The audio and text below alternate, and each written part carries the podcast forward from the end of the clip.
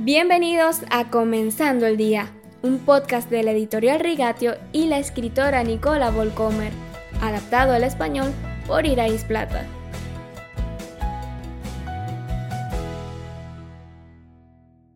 El héroe del Antiguo Testamento, José, pudo haber tenido muchos momentos en los que dijo, si tan solo.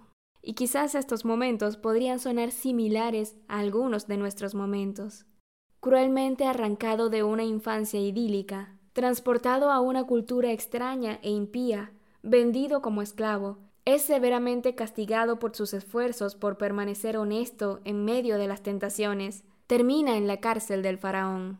Si tan solo me hubiera callado, si tan solo hubiera hecho caso a las advertencias de mi padre a tiempo, si tan solo me hubiese dado cuenta de lo arrogante que era mi comportamiento, si tan solo no hubiese subestimado a mis hermanos, ¿cómo no darme cuenta de que la relación con ellos era tan tensa? Debería haberlo visto venir.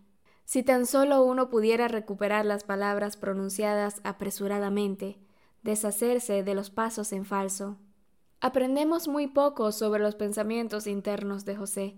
Solo podemos suponer que incluso en este lío nunca dejó de contar con la ayuda de Dios, que de alguna manera en el fondo, sentía que Dios estaba involucrado.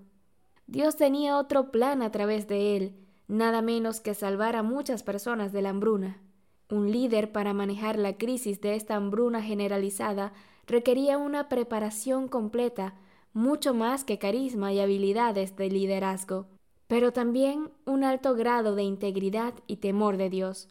José mismo dice a sus hermanos, Es verdad que ustedes pensaron hacerme mal, pero Dios transformó ese mal en bien para lograr lo que hoy estamos viendo, salvar la vida de mucha gente.